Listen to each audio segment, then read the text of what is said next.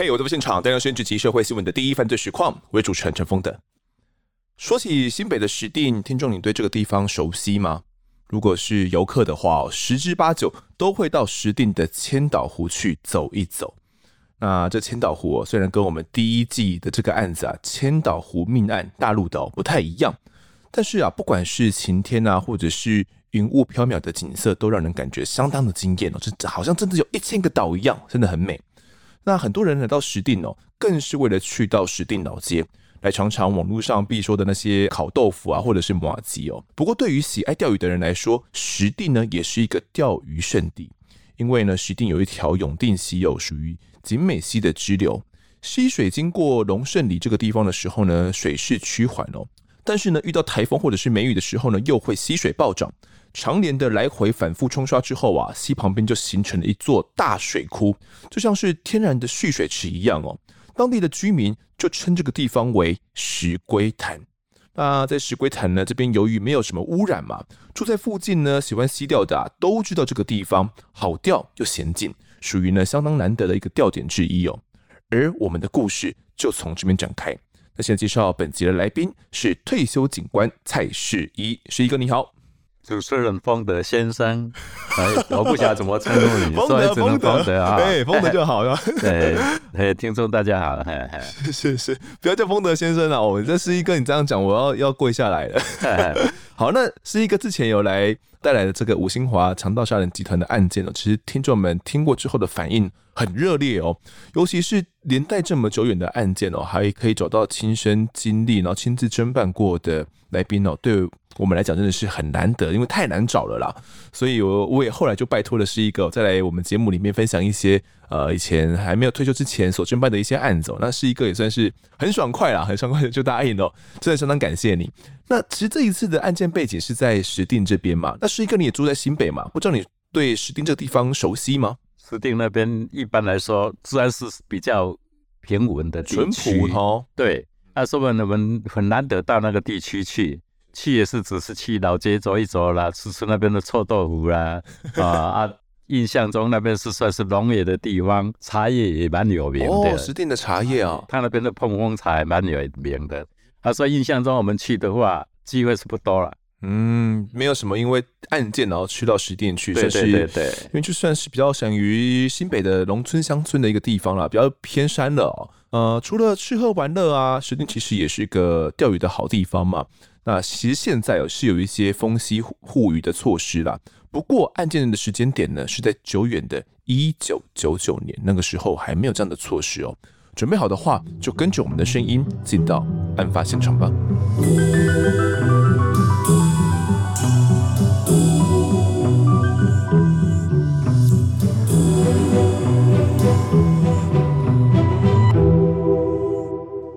九九九年八月十七号这一天哦，恰巧是七夕情人节。那对于警察来说呢，其实平少很少在家里面嘛，哦，有时候为了专案都得在这个警局里面好几天才能够回家一次哦。那当天是一哥，你原本有什么计划吗？情人节？一般来说，警察真的是忙的哈，都不晓得跟家里啊都没有什么联系，连吃饭的时间都，都没有。对，当然遇到七夕，总是要陪家人吃吃饭。这个是必然的，包括门分机长，他也是跟夫人也是约好了吃个饭，结果没想到就还没有来得及吃完就接到案子了。哦，就是在傍晚四点的时候接到停止中心的转报，那当时你是担任台北县刑警队的队长嘛？是，也就是现在的新北市刑警大队，同样的概念。对对对，嗯，是。那当时你知道这个案子的初步状况是怎么样的？那所以当时接到报案，因为尸体还在水里面嘛，啊，人家看到的基础上看到他报过来的案子，他是讲说母子的命案，母子命案，对，他看到是母子命案啊。当然，我们一接到案子的话，一定马上就出发过去。方德一直要跟我考试，你看这个也是二十几年前的案子啊，一直在跟我考试，看着我看 看记得还多少了？对，还记得多少，都在跟我考试。是那那个时候这个地点呢，是在石碇双溪口旁边的这个石龟潭啊，就是我们刚刚前面所讲的石龟潭这个钓鱼的好地方哦。那边有个石头旁边就发现了有一个浮尸哦，然后疑似是母子嘛，就要你们过去哦。那感觉好像有一些他杀的疑虑，因为这种母子在那边不管怎么样总是很敏感嘛，不管是他杀或自杀哦。那从呃市区哦，你们的刑警队过去应该是需要一点时间。你过去的时候，差不多已经几点了？已经将近五点了。哦，看到的状况是什么样的呢？因为他尸体是用那个算是人工做的一个笼子包起来，因为现场都不能动嘛，一定要检察官先来看嘛。啊，所以要他们马上就通知检察官过来。啊，毕竟检察官，我们现在检察官也跟我们警察一样啊，你接到这个案子，他再晚再忙，他也要过来。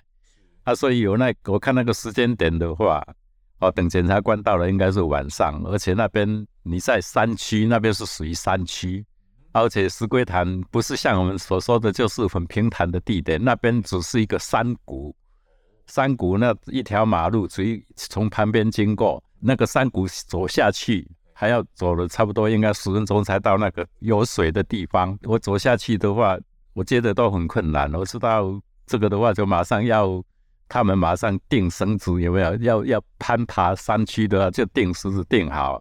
啊，然后我就特别交代我们的鉴识人员，照明设备一定要做好，因为他到了已经天黑了，你检察官来，你不能让他摸黑。对啊，摸黑下来嘛。对对。啊，所以我们就在那边等检察官就对了。啊，因为那边毕竟离地检署还蛮远的，资料稍微汇整报过去，报过去他过来的话，我们估计时间都应该差不多，应该差六七点才会到。七点已经天昏黑了嘛。啊，果然他们的是差不多那个七点多才到。才到的哈。那呃，你初步看啊，这个石龟潭它大概有多大？其实它石龟潭。刚好因为那个是山谷里面的一条河流，河流到那边应该有类似快到一个转角，转角那边应该有一个类似漩涡的一个潭，哦，是，那那个潭里面水还算蛮多的。你往上走，那个河流也没有什么水了，因为那也是看天候，啊，那边真的水也蛮多的，等于是上面的上游，然后在那边有个汇集嘛，对对对，汇集，对，对对，所以它有到比如说一个游泳池那么大，或者是再更大一点，呃。大小差不多了，差不多了。哎，是是是，好，那呃，你们初步的了解一下，这个遗体是怎么发现的？你们有询问一下报案人吗？因为他们在那边钓鱼啊，钓鱼他是在石头的靠近水的那边嘛，啊，石头它挡住了，你不容不容易看到那个笼子，它是在那边在浮在存了，很不明显了。啊啊啊，应该他钓鱼的话。很注意到啊，怎么会有东西？看到才看到尸体的，就是里面有尸体就对了，他就马上报案了。啊，因为一般来讲，看到这个都不会去动，还都不动了，都没有动。我这边来补充一下，那时候报纸有记载哦，是有三名钓客在垂钓了，就看到一个圆筒状的东西哦，然后在那边载浮载沉，那感觉很像是垃圾哦。那等到慢慢靠近的时候，那个钓客就觉得说，哎，好像这不是垃圾，好像是一种。塑胶网，然后编成的一种网子一样哦，一个笼子一样。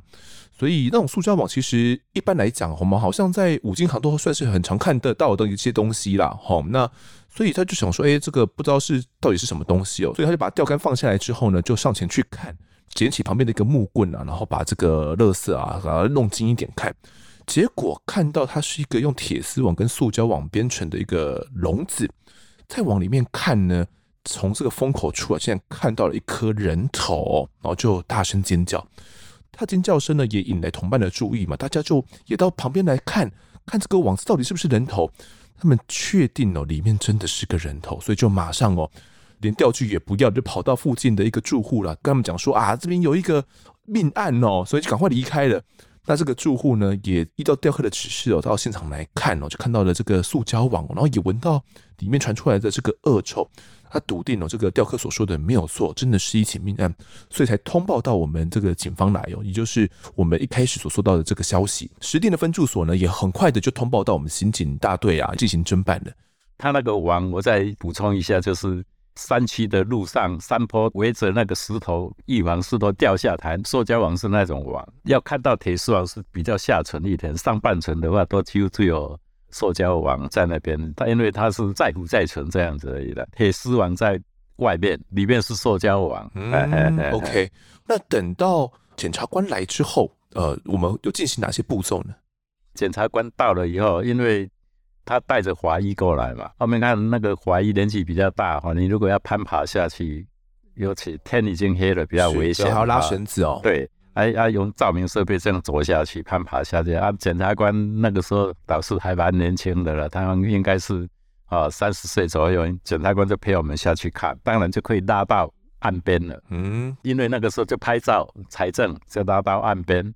我一看那个尸体的状况，应该不是母子就对了。我一看，哎，这个男的是头发留长，女孩子女孩子也留长。最后我们一看，不大对劲了，所以我就征询检察官的意见啊，就说本来应该是要整个带到岸上去才打开啊，但是因为当初报案的时候，包括媒体报纸都写出来，就是说母子命案。我一看那个情形，就应该先了解嘛，了解不要上去又。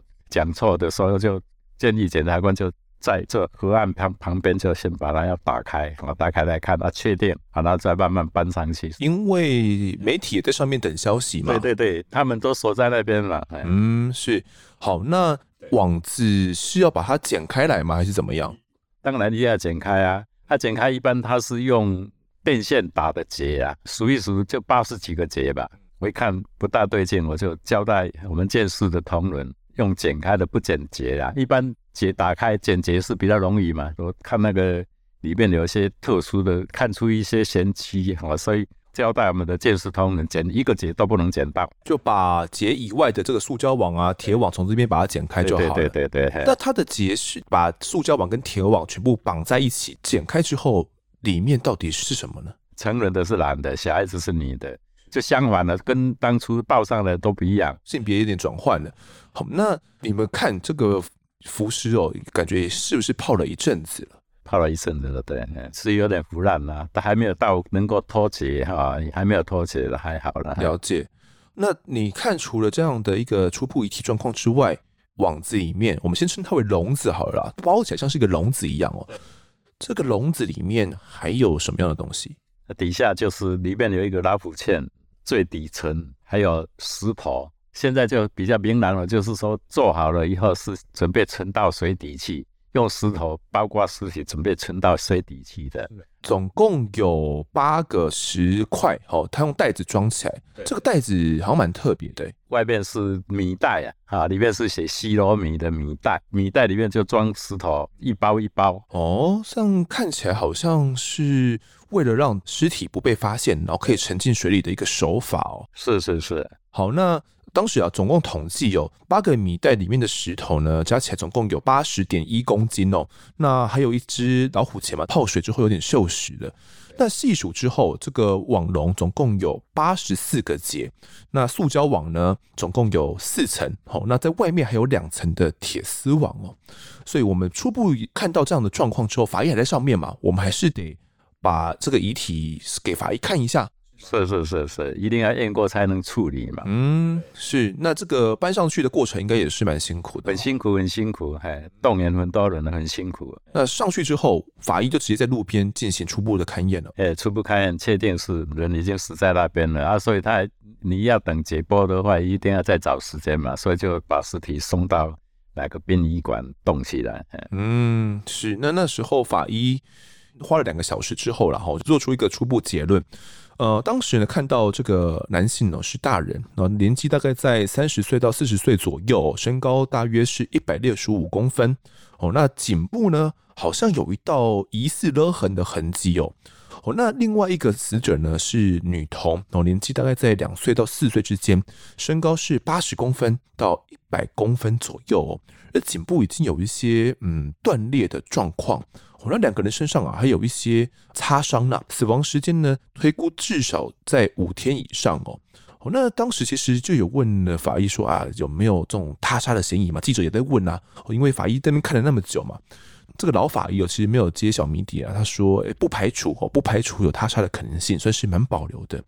所以，我们第一天哦，初步的勘验也就在这样告一段落了嘛。遗体也是要先送交殡仪馆来冰存哦，择日解剖之后才能够知道死因。那当时哦，其实除了要知道死因之外，也是要知道身份嘛。那现场有没有什么留下证件之类的东西？都没有，都没有证件。那怎么办？我们现场有办法先采集一些东西吗？所以我们现场就是尸体以外，衣服嘛，衣物他的穿着，因为一般像这个无名尸的话，我们会把他的衣服透过媒体出来，就看有没有人出来指认是不是有失踪的人口是怎么样的。现场的基证，当然什么东西都是需要财证了。是，那呃，指纹有没有办法取取得到呢？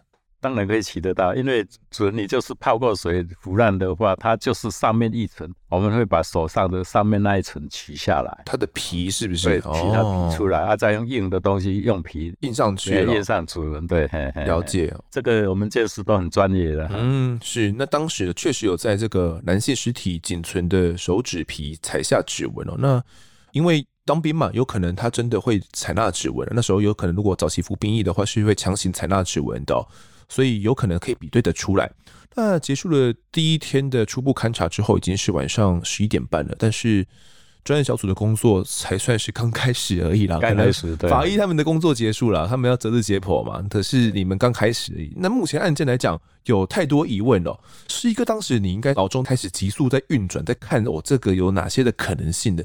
当前我们最紧急的部分是哪些部分呢？这件的话，很多都可以采集到东西嘛，像电线去打结，结的会有剪的攻击的痕迹啊。阿拉诺这个网从哪里来的？我们要找他，一定要去买这个东西吧。找到这些商店连路线附近邻近怎么去问？他小孩子他那个状况是吃东西。应该还在吃奶粉，啊，所以就是超商也是一个重点，所相关的东西我们都逐一采证就对了。是，除了这个之外呢，还有一个要确定的也是身份嘛。那身份目前就要靠指纹来比对哦。那目前来看哦，这么残忍的一个死状，等于是一个男性跟一个小女童就关在笼子里面，而且笼子其实不大，到底是情杀、仇杀还是财杀呢？当时啊，其实，在身份未明之前呢，就有媒体记者来进行一些评论跟想象了。如果是情杀的话，这种用网笼的死法呢，就像是五花大绑一样哦，连同石块一起丢进去水底的弃尸方法，是古时候对乱伦的男女所使用的私刑方法哦。他们也是会用类似的方法来进行私刑。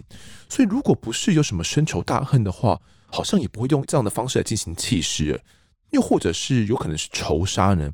古时候有一种酷刑叫做凌迟，哦，它方式就是把人呐、啊、用渔网紧紧的裹住之后呢，把全身挤出大概有上百多格的这个肉出来哦，就是把它捆得很紧呐、啊。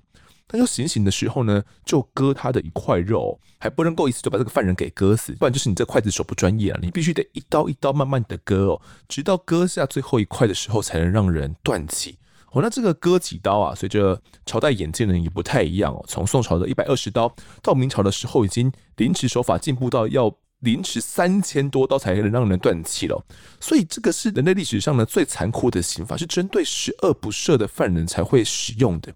那对照这起案子，哎，也都是有一些同样的元素在哦，也是用这种网子把它给捆起来。虽然死者上面没有刀伤。但是也有人推测，会不会这是一种灭门惨案？可能就是因为深仇大恨哦，才把两个人关在里面，然后让他一起葬身水底。那谈完仇杀之外，也有可能是财杀嘛？针对的可能是这个成年的男子哦。那如此缜密的灭尸手段，是希望说，诶，夺财之后不要让别人发现死者的踪迹吗？因为把尸体沉下水底之后，就不会被人发现嘛。那为什么女童也会连带一起被牵连呢？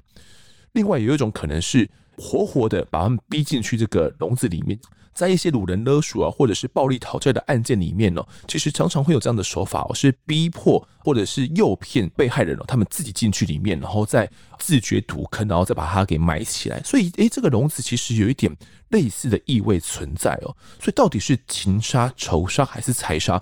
在那个时候呢，就有媒体做了很多的一些揣测。那专案小组当时应该也不放过任何可能性嘛，也有可能真的不是他杀，而是自杀案件哦。看到现场的状况，人是没有被绑住，只是用那个笼子，等于是关在笼子里面，里面有石块，把笼子和锁住，丢到水里面去。那我其实很好奇，这个假如啦，真的是他杀的话，是被人家丢下去的。可是你刚刚提到说石龟潭啊，距离上面需要走十分钟，而且很不好走，欸，哎，不好走。到底是怎么丢下去的？好像就是一个蛮值得探讨的点哦。第一天就看着现场讨论，就大家都开始分工，各个方向去找寻资料。啊，你像石头，现场的石头，我们就采集附近的石头跟那边去成分分析，石头是附近捡的，或是从哪里来的石头，这样你才有个方向。这个是一个很好的见识的题材嘛。啊，一般你案子要找说有工具痕，它那个电线有剪过的痕迹也很少啊，所以这件的话，我们看起来就是哇，这个鉴识的题材太丰富了嘛，我们可以从这边一个一个的迹证都可以找找出它的方向嘛。第一个的话就找说它第一个能够丢到这个潭的地点，要弃尸的话直接丢到山谷，你要发现也是不很容易的，那草也蛮长的，啊，它有必要丢到河里面去吗？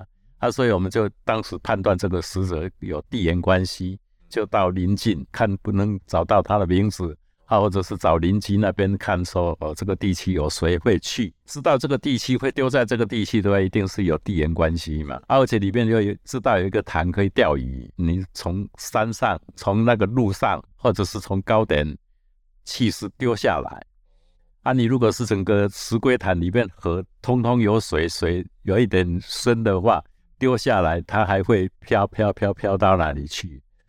我们第二天我就带着同仁沿那个溪就往上走，一直走。那天也是走的蛮久的了，天气也是很热了。走到上面很高有一座桥，媒体就在桥上啊，他没有跟下来了。那个时候就去打招呼，结果这些媒体朋友看了都鼓励我们，都在鼓掌了。因为我们找的时候不只是我们几个人了，我们也透过一些异景异形。所以是一群人下去再找找看看有没有留下一些痕迹，还有旁边有逗留的地点嘛什么的，就就去找。桥到底下的话，应该四五十公尺有了，蛮高的。哇，这么高哦！你说从桥上面到你们走的地方，它如果要丢下来的话，有四五十公尺的高度。高度啊，然后那个桥底下一滴水都没有。他说你一下来就粉身碎骨了，不可能是会有那个。笼子跟尸体存在嘛？前几天有没有下过大雨嘛？有没有可能是因为下过大雨，那边其实原本是有水的，所以丢下来其实是安全的。啊，但是那几天都是天晴了，都没有什么哦，没有什么雨哈，没雨。嘿嘿。另外，我还有想到一些点哦，应该也是当时我们专案同仁在侦办的方向，也就是这个塑胶网跟铁丝网从哪边买的，应该也是一个调查的重点了。这个重点一定是从你弃尸的地点。辐射出去嘛，是吧？你走这条路线，沿途有卖这些东西的大型的五金百货都去问问问问，你总会问出说有谁哈来买过这个东西嘛？是啊，嘿嘿嘿，或者是有没有卖类似的网子哦？我们可能拍照给他比对一下，这个大小啊也是会有分的嘛，比较细的、比较密的，或者是比较粗的，所以要比对到同样的网子，然后有没有人来买过？当时专案员警是进行在同样的比对。另外还有，哎、欸，我这个袋子米袋。这个西罗寿司米从哪边来的啊？好像也是一个追查重点。对，是追查重点。那当时你追的这条线嘛，初步看好像不太可能从这么高的桥所推下来的，尤其又没有下雨哦。如果真的是有人弃尸的话，从哪边把它推下来的这个点，目前是没有找到。找这个铁丝网的干员啊，跑遍了新店石定地区哦，当时在报道说，好像也都没有什么进展。那分那么多线同步努力，难道都没有什么收获吗？当初也没有什么说，因为人还不知道他住在那里嘛。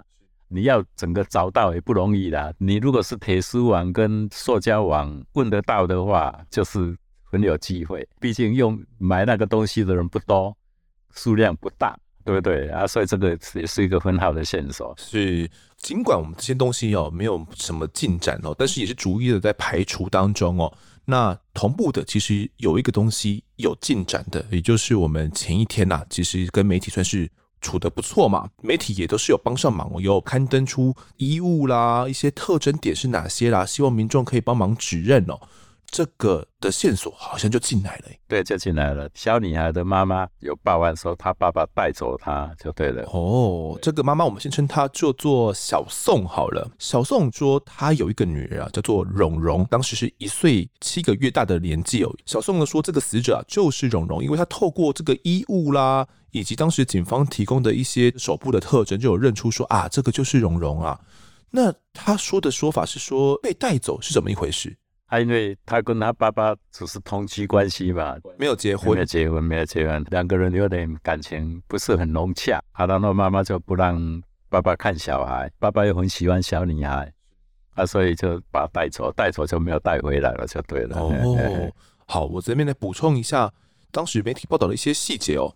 那个时候呢，住在新北市芦洲的小宋就来到警局，他说他是。蓉蓉的妈妈了，警方也安排她到殡仪馆去指认哦。小宋是说，男性的死者就是她的男朋友，叫做廖振中。那他们是未婚生下的一个女儿哦，女儿就是蓉蓉，当时是一岁七个月大嘛。那分手之后呢，其实他们是有一些协议的，就觉得说他们处得不太愉快嘛。那可是这个女儿的抚养权要给谁抚养？两个人就开始了有一些争论哦。当时就协议说，这个蓉蓉啊要给小宋抚养哦，那每个月可以。探望两次，但是啊，两个人就因为这样子有一些争执啊，加上一些教养上的问题哦，所以小松就说，廖正中在八月八号的时候呢，曾经去他的泸州住处里面有去谈判关于这个监护权的问题。到了隔天八月九号的时候，因为谈判没有一个结果嘛，八月九号的时候又约在士林的麦当劳呢继续谈哦，他们两个人就一起坐车坐到了这个麦当劳。那谈完之后呢，他们要在一起搭计程车回到泸州的时候。廖振东就趁着小宋先下车哦，就叫司机说：“哎，赶快把车开走。”然后就把门关起来了。所以他就这样带着女儿离开了。以上都是小宋他的说法，单方面的说辞，目前没办法进行确认哦。不过呢，当时小宋说他在十一号以及十二号，也就是被带走的两天以及三天后呢，他又收到了两封信，两封信的署名呢都是廖振中哦。那一封信就写着说：“哎，会带女儿到菲律宾去。”好，另外一封则写着。我们两个啊，父女两个人将生活在极乐世界。因为你的教育方式与我不同，你不让我见女儿，我就将她带走，让你永远见不到她，让你后悔痛苦一辈子。此外呢，廖振中也跟朋友提过，如果不让他跟女儿在一起，就会跟女儿一起死。那当时获得这个说法之后，你们觉得小宋的说法可信吗？他所讲的问题，我们只是做参考。我们还是根据我们当场的判断去做处理。在检讨的时候就分两派了，一派就是自杀，一派他杀。像我在分配工作的话，是自杀看完你就朝自杀的方面去找证据。他杀的话，就找他杀去找证据。因为当时专案小组很多人吧，包含到刑警大队都进来办，然后应该也有辖区分局也进来办，还有刑事局也有支援。在笼子里面尸体这样的话，就看起来是蛮耸动的，所以刑事局也蛮重视的，派人支援。当然，命案我们都是很重视嘛，看你有什么看法，尊重你的看法，找证据提出，大家来讨论，而且这样子。我自己本身的看法，就已经判读出自杀比较多了，所以当初现场看过了以后，哈，体媒体就就问我的意见啊，因为那个时候刚好新店分局分局长调走，我就跟媒体这么讲，我的看法是自杀居多，我不排斥他杀，我有信心会破案。我当时讲是三句话。这是先给媒体一个答复，对对对对，一个答复啦，根据证据来补强我自己的说法嘛。嗯，好，这是在第一天晚上所发表的记者会的内容，就对，就在现场，对现场就这样了。OK，那目前的时间进展是进展到第二天嘛？那后来有经过刑事局的比对，也有发现说，我们在现场采的指纹哦，包含到左手掌啊以及大拇指的这个皮哦，是有顺利采集下来的。送交到刑事局之后呢，证实死者就是廖振中哦，两个的指纹是一样的，所以至少死者的其中之一是确定的。那配合到这个小宋的说法的话，另外一个女童的死者应该就是蓉蓉了。两个的身份目前是已经出来了，所以可以再进行一些侦查。可是呢，在第二天晚上进行专案会议的时候，好像就有一些内部比较激烈的讨论出现了，因为好像有一些专案人员不太认同是一个你的这个说法，当时是怎么样的状况？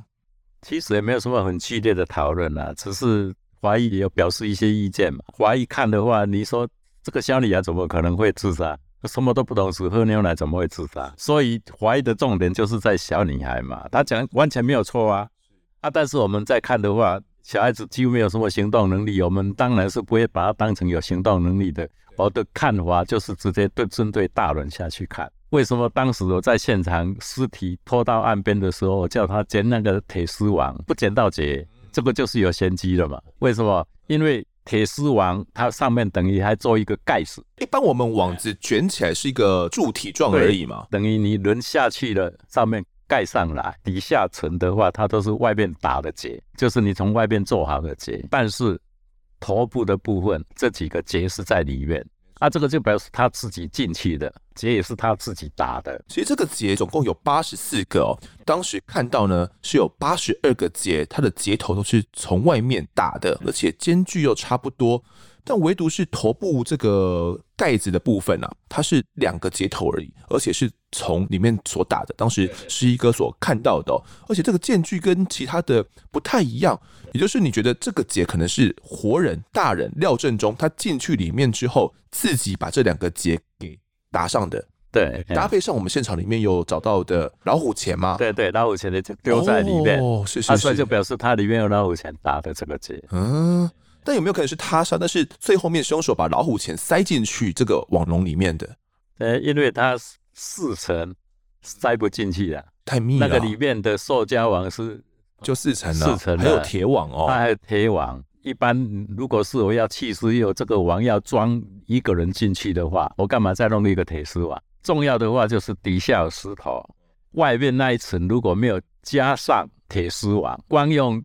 石头跟塑胶网，你从那个石头要滚到那个河里面滚不进去，为什么？你能滚动的石头在上面滚不动啊，硬的一滚就整个下去了啊！所以当初我看到这个尸体的时候，马上心里已经有个底了了。是，另外还有在搭配上，其实我们去找呃石龟潭的上游嘛，然后没有找到一个合适的丢弃地点，都没有合适的丢弃地点。你说，假如要塌山，然后要把从高处抛下来，好像也没有一个好的地方哦。另外加上这个里面的石块，总共有八十点一公斤嘛，我要背负的话，好像也不太容易耶，也不容易。那、啊、所以你能丢下去的点只是那个桥嘛？对，因为如果真的从高处丢下来的话。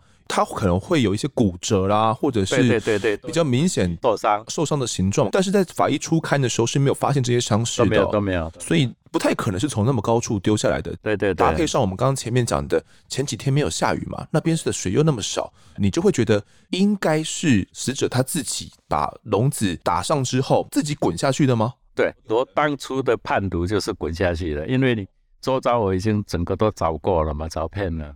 包括铁丝网可能是在那个石头上面做完整了以后再整滚下去哦，他就直接在石头上封顶之后就直接从那边滚下去。那除了这个之外，好像还有个东西也是是一个当时你考量的点，叫做致活物理论。对，这个也是一种控制理论嘛。抓一只鸡也好，狗也好，包括蛇，包括钓鱼钓起来，你如果是要装进笼子里头，一般的习性都是一定。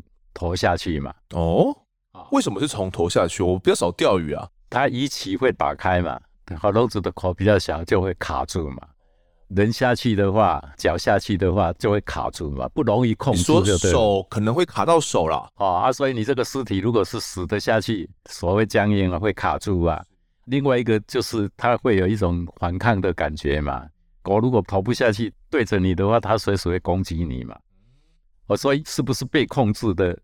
进去那个笼子的，就我从这边判读的。这个的前提是因为有没有被控制了？对，网笼我们去看哦，尸体它的头部是朝上的，对着开口的。一般来讲的话，假如它是死的，我们要把它装进去笼子里面的话，为了怕它装进去卡住嘛，可能尸体僵硬了。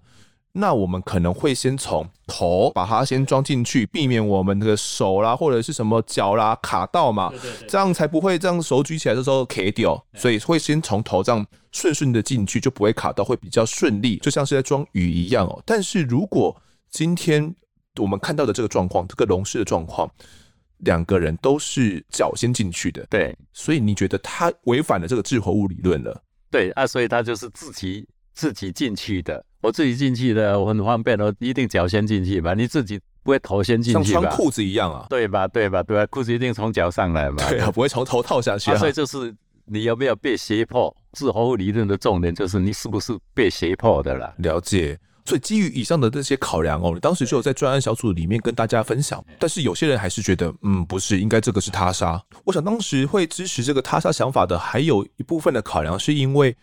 不太可能真的会装进这个网子吧？这个网子怎么看都是死了才被装进去的，所以觉得比较符合这样的一个情境。但是可能他没有观察到内外结啦，或者是观察到刚刚志毅跟你所提的那些状况哦。不过他们还是踩在他杀的这个方向来想要进行侦办。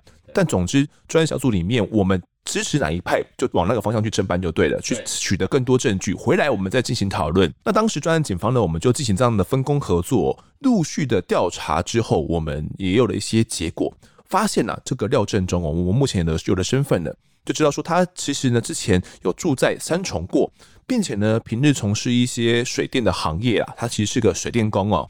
那他从小呢，诶，其实是有地缘关系的哦。他就住在石碇乡的中民村，距离我们这个案发地没有很远嘛？没有很远哦。他是个土生土长的老石定人，后来才到三重这边去工作。那过滤他的一些交友状况之后啊，发现他其实没有什么跟人结怨了，初步排除这种被杀害的因素，但也是初步而已啦。除此之外呢，还有发现他所骑的机车哦，就停在小宋他的芦洲住家附近而已。那在行李的机车箱里面呢，还有一条他的女儿死亡的时候所用的同样厂牌、同样款式的尿片，这样子基本上也算是一个佐证啊，证明说这个小女孩哦，应该就是蓉蓉。那当时其实还有调查到廖振中除了这个机车之外哦，他另外还有一个轿车，但是轿车跑到哪边去哦？专案小组其实去他的住家去看呐、然后在小宋的家里面四处去找哦，也都没有找到，是不是廖振中他一个人开车到？案发地附近呢，我我们在附近找，好像也还没有找到，所以这个车子到底的下落去哪里，也是成为了一个谜哦。那是一个当时我们有了这样的一个些线索之后，我们还要只是说要往什么地方来查查看吗？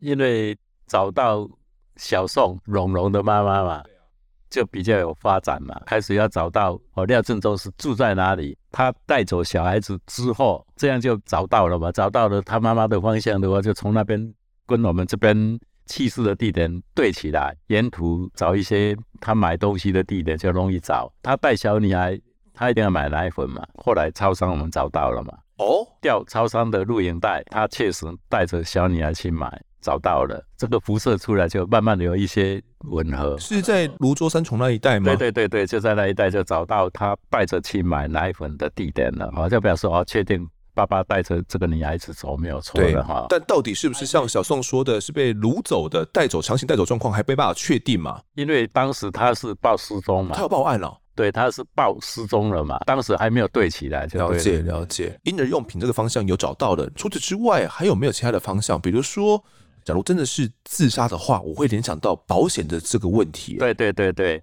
这个在第一次的专案会就交代了，查他有没有保险，有没有领保险费，查出来了。他要保五十万的保险，然后他的信用卡，他本来有跟朋友借了，好像是两三万块吧，啊，他就是用信用卡去借款出来，一方面还掉跟朋友借的钱，一方面的话就是缴保险费。他想说这个钱就欠在那个刷卡刷爆没有关系嘛，不付的话就等于刷爆嘛，没有几万块了，都被我们调出来了。这是在第二天。第三天就马上调出来的一些资料，就查了，就查出来了。了解，确认他们住的地点之后，也根据这个小宋的报案状况，我们可以给予一些重建。就是，诶，既然蓉蓉是被廖振中给带走了，他说是在士林这边的麦当劳前面嘛，然后就被这样带走了。那带走之后是先到哪边去？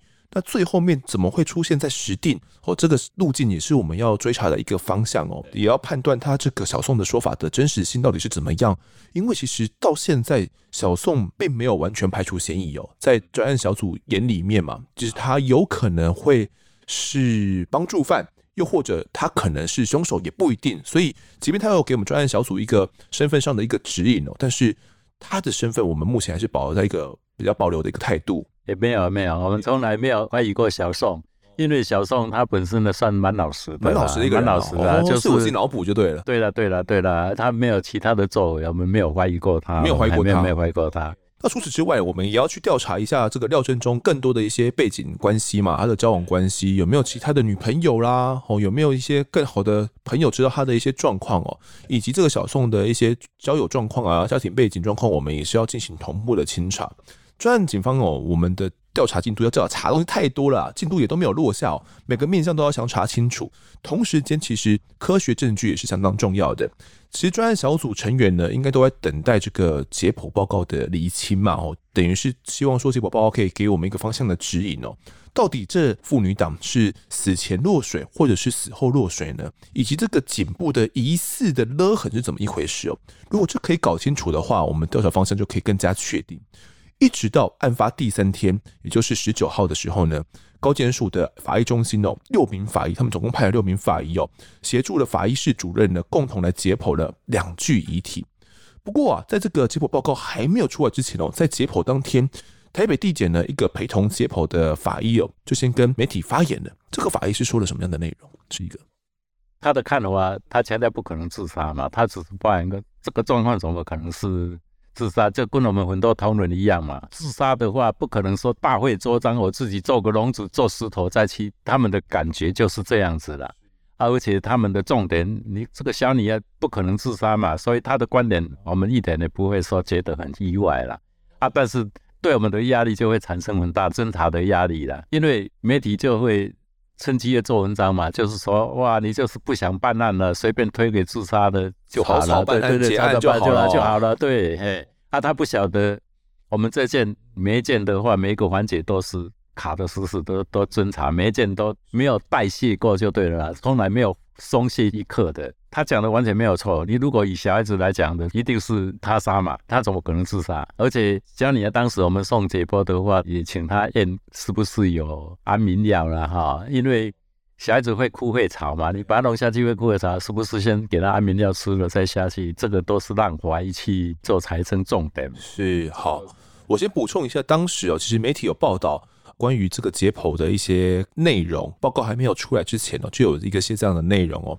好，那这个内容是指出说呢，廖振中啊，颈部有一条疑似的勒痕嘛，这个我们前面讲过。那解剖之后发现，廖振中的右侧舌骨断裂。并且呢，气管里面还没有发现泥沙或者是其他的异物哦，所以一般我们理解啊，右侧舌骨断裂可能是跟掐死、勒死是有关系的。一般我们讲的案件有很多情节是这样子，只要有掐啦、有勒啦，或者是有上吊啦，或者怎么样的状况，都会造成舌骨断裂这样的一个情形哦，并且在气管里面没有发现泥沙以及其他异物，所以一般来讲我们。如果是生前落水的话，可能会吸东西嘛，哦，所以你可能会把一些泥沙吸进去你的气管里面去哦。但是如果你是死后落水的话，你是弃尸的话，它就没有呼吸的，所以气管就不会有这样的泥沙哦。所以这也是一个参考依据哦。除此之外，解剖还有发现他的腹部呢有一大片的皮下出血痕迹哦，并且他的蝶窦里面哦，我们这个蝶窦是在什么位置？差不多是大家有快筛过嘛？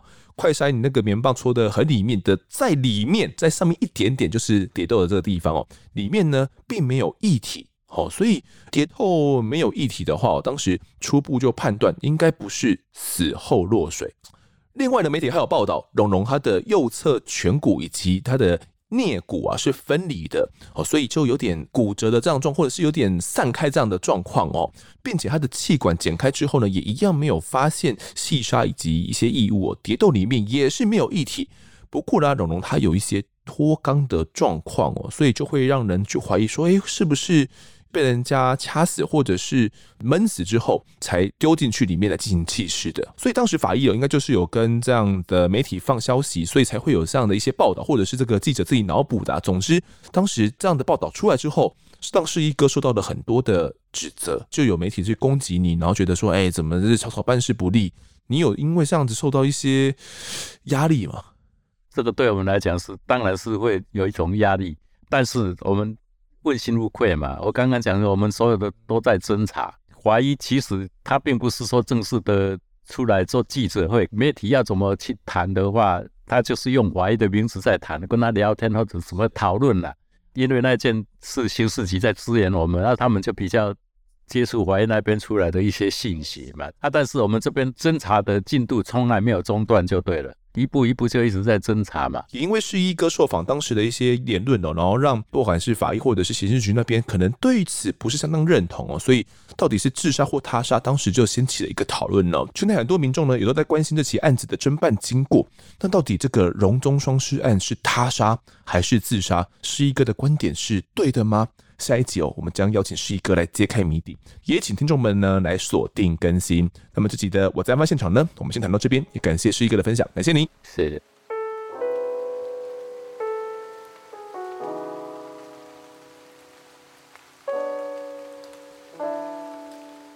接下来是听众时间，那先来更新一下近况哦，因为之前听众时间呢跟大家讲过我的这个婆爪嘛带状疱疹，那就有很多听众呢有在。Instagram 啊，或者是在脸书上面有私讯哦，关心一下我的近况。那我觉得自己算是很幸运哦，就只是很轻很轻的轻症而已。那就大概长了十颗的这个疱疹出来哦。那长的位置呢，全部都集中在右手哦，就从我的手掌啊长了第一颗，然后延伸到我的右上臂，总共有十颗。在吃了七天的口服药呢，以及每一天哦早晚早中晚哦都要擦药之后，现在已经都不会痒了啦，那伤口也都准备要结痂了，所以算是康复的蛮快的。那也感谢大家的关心哦。那也是得了带状疱疹之后才发现说，其实很多人都有得过带状疱疹，都有这种免疫力不好的时候哦。有些人甚至是长到脸上或者是头皮上哦，又痒又痛，真的是苦不堪言。那我算是很幸运呐，只有长了十颗在小手臂上而已。那也有遵照医生的这个指示呢，要去吃一些 B 群哦，因为他说神经会受到一些伤害哦，所以需要吃 B 群来进行修复。昨天也去药局哦，买了一罐医药级的 B 群哦，一罐一千二有点贵，但就是先边吃边修复啦。那之后呢，可能也可以稳定的吃下去哦，不然有时候工作上经常需要加班啊、熬夜啊，又或者是我本身可能就呃睡得不是很好，会容易很浅眠，或者是到了晚上的时候就很不想睡。吃一些 B 群可以让我上班比较有活力。那除了这之外呢？啊，前两天呢、也有去露营哦，去这个新竹那边，在樱花树下搭帐露营，真的是很诗情画意哦，那让整个人的身心灵都感觉被净化了。所以大家不用太担心我，好，我们会继续的制作案发下去的，不会停更哦。好，接下来读一下听众抖内，第一位抖内的是这个台中哥啊，他说节目棒棒，面向多元。辛苦了，谢谢丰德以及案发团队成员，还有各位来宾，会一直继续听下去。谢谢这位台中哥哦，好像之前就有来留言过，我没有记错的话。好，那下一位留言的是这个 C，他说嘞，案发现场最高日月民工案啊，之前就听过不同人讲述，但由于不是从亲自办案人员的口中描述。总是有种只是听故事的感觉哦。谢谢案发带我们详细了解整个案情的经过，我爱你们。好、谢谢这个 C。那其实这个日月民工案呢，我很久之前就有在关注了，那也想说怎么来处理这个题材，因为是关于邪教相关的案件。那等到我亲自要做的时候，我才发现说，诶，这个日月民工案比我想象中的还要再更不一样。我以为它是一个。你要说他是集体凌虐阿纯致死，我觉得也是没有错的。不过，当我在研究这个案子的时候，我看到的另外一个面向是，其实就母亲的黄芬雀的角度而言，他是想帮助阿纯的，他是想帮助阿纯去戒毒，只不过他根本是用错了方法，或者是那一些横容积溶解的症状，在他看来就只是毒瘾发作的症状而已，所以他就会。呃，无视那些症状，然后觉得啊，可能只要熬过去就好了。所以站在他的这样一个角色，其实我觉得是一件很很悲哀的事情，就是他想帮他儿子，结果却是害死他。当然，换另一个角度想，你可以觉得他怎么会这么样的笨啊？他根本就是这个杀人凶手啦，杀死自己的儿子啦。但如果你真的设身处地站在黄芬雀的角度来看整个案件的话，呃，你可能会看出不一样的这些面貌。那我自己会觉得呢，整个案件呢，其实比我所看到的一般那些报道的内容啊，都还要再复杂，以及有非常多的情感在里头，不是那么样的一个单纯的案件。包含到那些日月民工的成员里面，他们是加害人没错，不过他们同样也是被害人，这是我蛮认同的一点哦。不过，由于我们是真实犯罪节目嘛，主要还是着重在案件的侦办上。大家如果对于这些情感面想要更去多加了解的话，可以去参考胡慕情哦，《镜周刊》胡慕情前辈的那一篇报道，他写得非常非常的仔细，而且他还有去采访到像是黄芬雀的女儿啦，黄芬雀本人，甚至是这个日月明宫的前成员们，他们所讲出来的哦，就可以让整个故事更加的完整。好，那接下来读一下案发的故事投稿。我很久没有人来投稿了，这一次投稿的是 Tino。Tino 说呢，风德你好，我是来自台南科技业的薪水小偷工程师，我是从第一季就从头全部听完的听众。听到某一集案件谈到家暴案件哦，有提到遭家暴后报警，结果警察不以为意的经历，不禁让我回想起童年时父亲暴力对待我以及两个姐姐还有母亲的过程和事件。我父亲是个极度大男人主义的人，或许是因为奶奶家是超级有钱人的关系哦，从小就过着公子哥娇生惯养的日子长大的。括号奶奶曾经是早期盐水月津港一带的大地主。小时候呢，父亲总是喜欢在外面养小三，甚至带小三回家把我们赶出去，只为了跟小三睡上一晚。脾气易怒的他，甚至常常不分青红皂白的对我们发脾气，殴打我们。我常常问妈妈为什么不离婚，妈妈总是以为了给我们健全的家庭为由，不忍提出。还记得大概是国小三年级时，我大姐不知道是为什么被我爸打到脑震荡，闹到警察还有一一三的承办人哦来家里面关心。但是因为我爸是那间派出所的顾问，加上每年有几百万的捐赠，所以马上被我爸打发走了。记得是在国一那一年吧，我父亲因为投资失败，把公司老本赔光了，用家里的房子去贷款，结果后来被我妈发现，他把房贷的钱继续养外面的小三。我爸在我有记忆以来外遇了三次，有一次还是被我抓到。后来因为家里没钱了，我爸在家里面的地位也逐渐没落。加上孩子们越来越大，反抗能力越来越强，现在在家里面已经没有话语权了。说真的，这只是大概讲过的故事，有太多太多可恶的事迹，实在是很难逐一的叙述出来。也或许因为我在这样的环境下长大的，我曾经一度罹患严重的忧郁以及躁郁症，住在精神病房三个月过，也曾差点犯下杀父案。还好我的母亲试着唤醒我的理智，才没有酿下大祸。我恨透我的父亲，毕竟身为儿子，总还是得尽到法律上的抚养问题。现在至少让他还住在家里面，给他一口饭吃。我的父亲与母亲没有离婚，我也不知道为什么。或许我妈也累的，不想面对吧。毕竟父亲现在还有工作，工作赚的钱对家里不无小补。那故事就分享到这边。希望案发团队能够越来越棒，也祝所有工作人员以及警消医护人员，还有执法人员能够平安健康。谢丰德带给我美好不无聊的听觉享受，祝万事顺心平安。好的，那感谢 Tino 的投稿，这是一个蛮沉重的故事。他爸爸是个喜欢养小三哦，而且还会殴打自己老婆、儿子、女儿的一个爸爸。那我其实，在读 Tino 的故事的时候呢，其实我也看到了很多。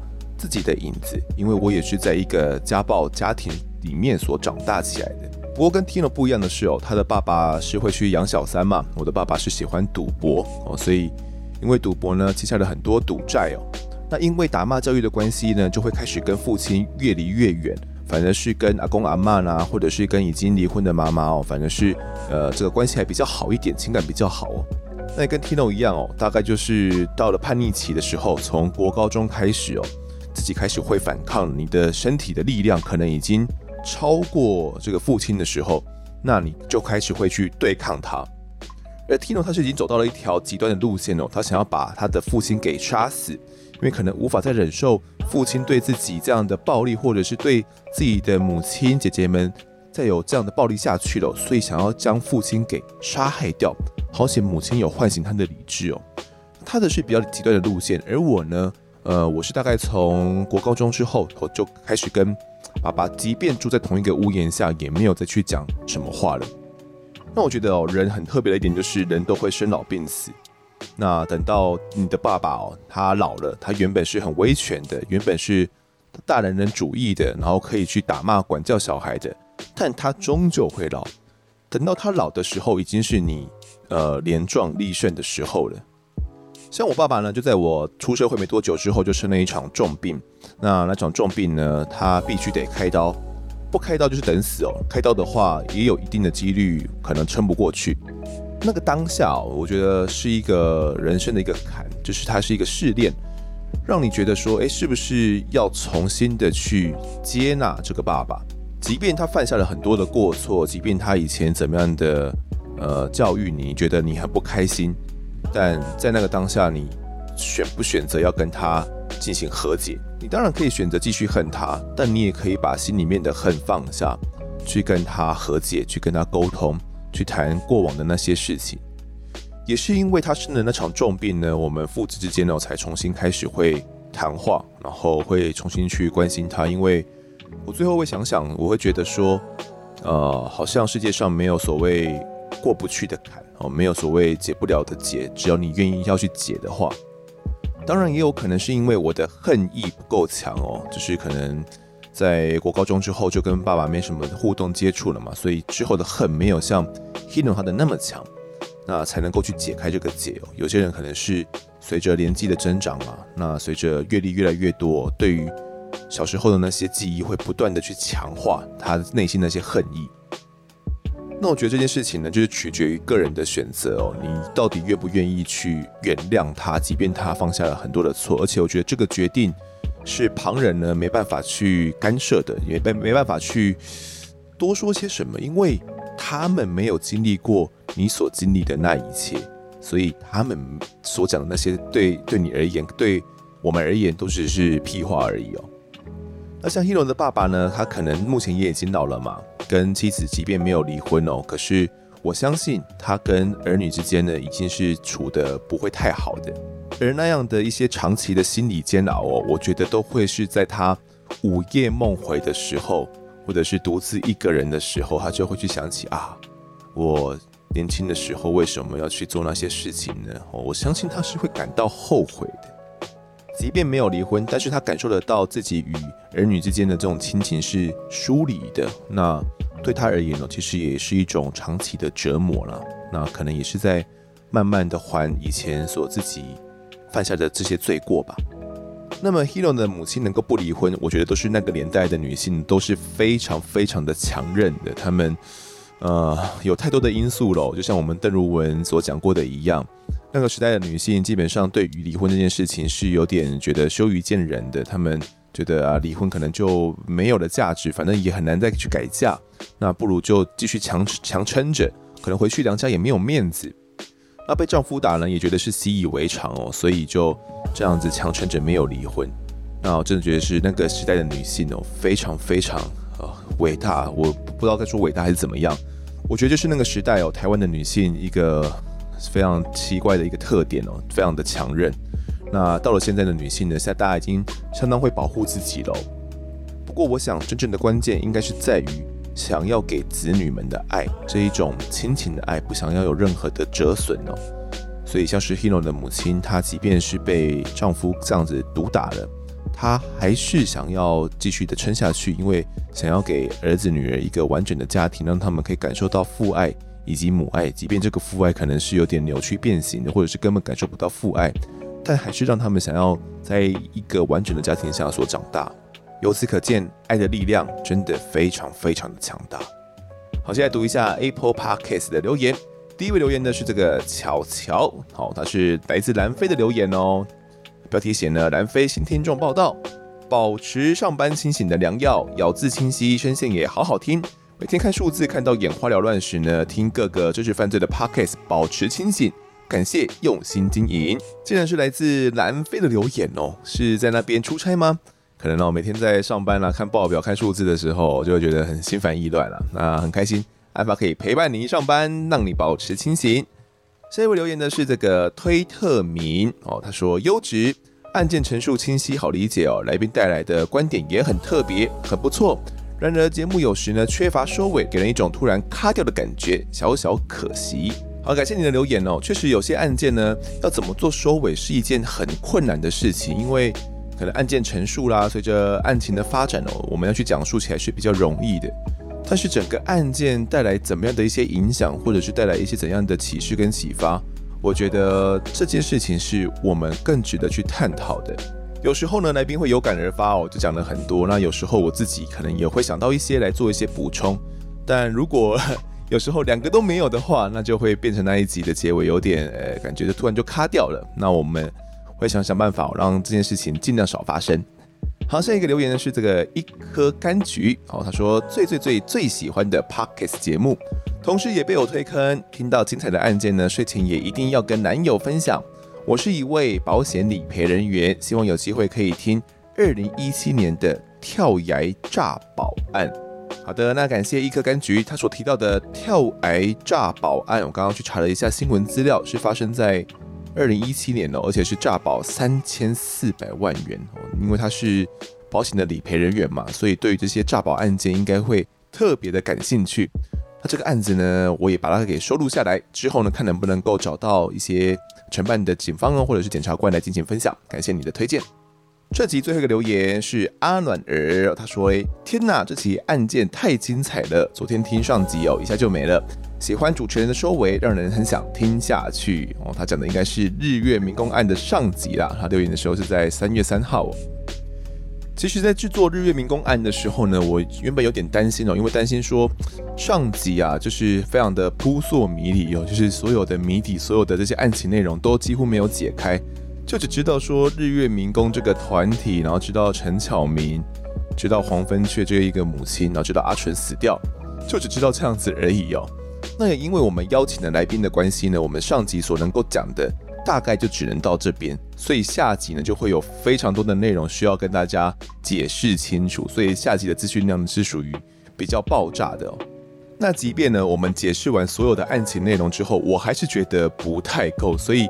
当初我在构思这整个案件的时候，我就想说啊，那如果可以的话，我们应该来谈一谈这种邪教洗脑的这个议题。因为日月明功案到底是不是属于邪教？那邪教它是用怎么样的方式来洗脑这些日月明功的成员们的？这是我觉得很感兴趣，也是我觉得在台湾有很多我们觉得感觉就像是邪教的团体嘛，所以我觉得这方面的探讨呢是非常受用的。也很刚好的，在我们呃，就是那一集上架没多久，还是当天，这个 Netflix 哦，就上架了一部这个纪录片，哦，是关于邪教的一些探讨。纪录片的名称就叫做《以神之名：信仰的背叛》。那他们所讲的就是韩国四个邪教领袖的真实故事哦。所以大家有兴趣的话呢，也可以去看一下这一部纪录片哦。那先跟大家打个预防针哦，里面的东西算是会让你看起来蛮不舒服的哦，就是他对这些。邪教的一些内容啦、那可能会去性侵他自己的一些信众啦，这些部分哦，大家如果有兴趣的话，可以去观看。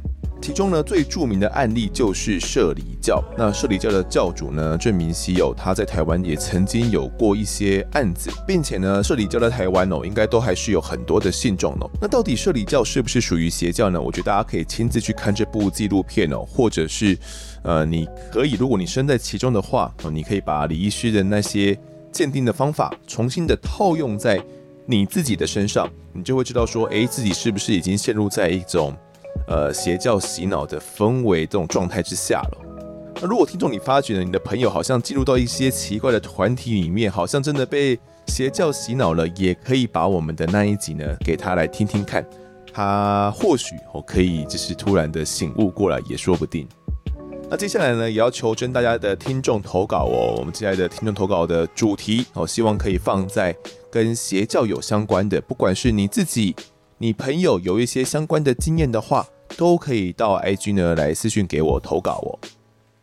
那投稿的时候呢，记得加上你自己的昵称哦，就是说我们在听众的时间的时候，你是要叫阿牛啦、阿猪啦，或者是叫阿帅，随便你哦，就是总之替你自己想一个昵称，方便我们来读出你的留言。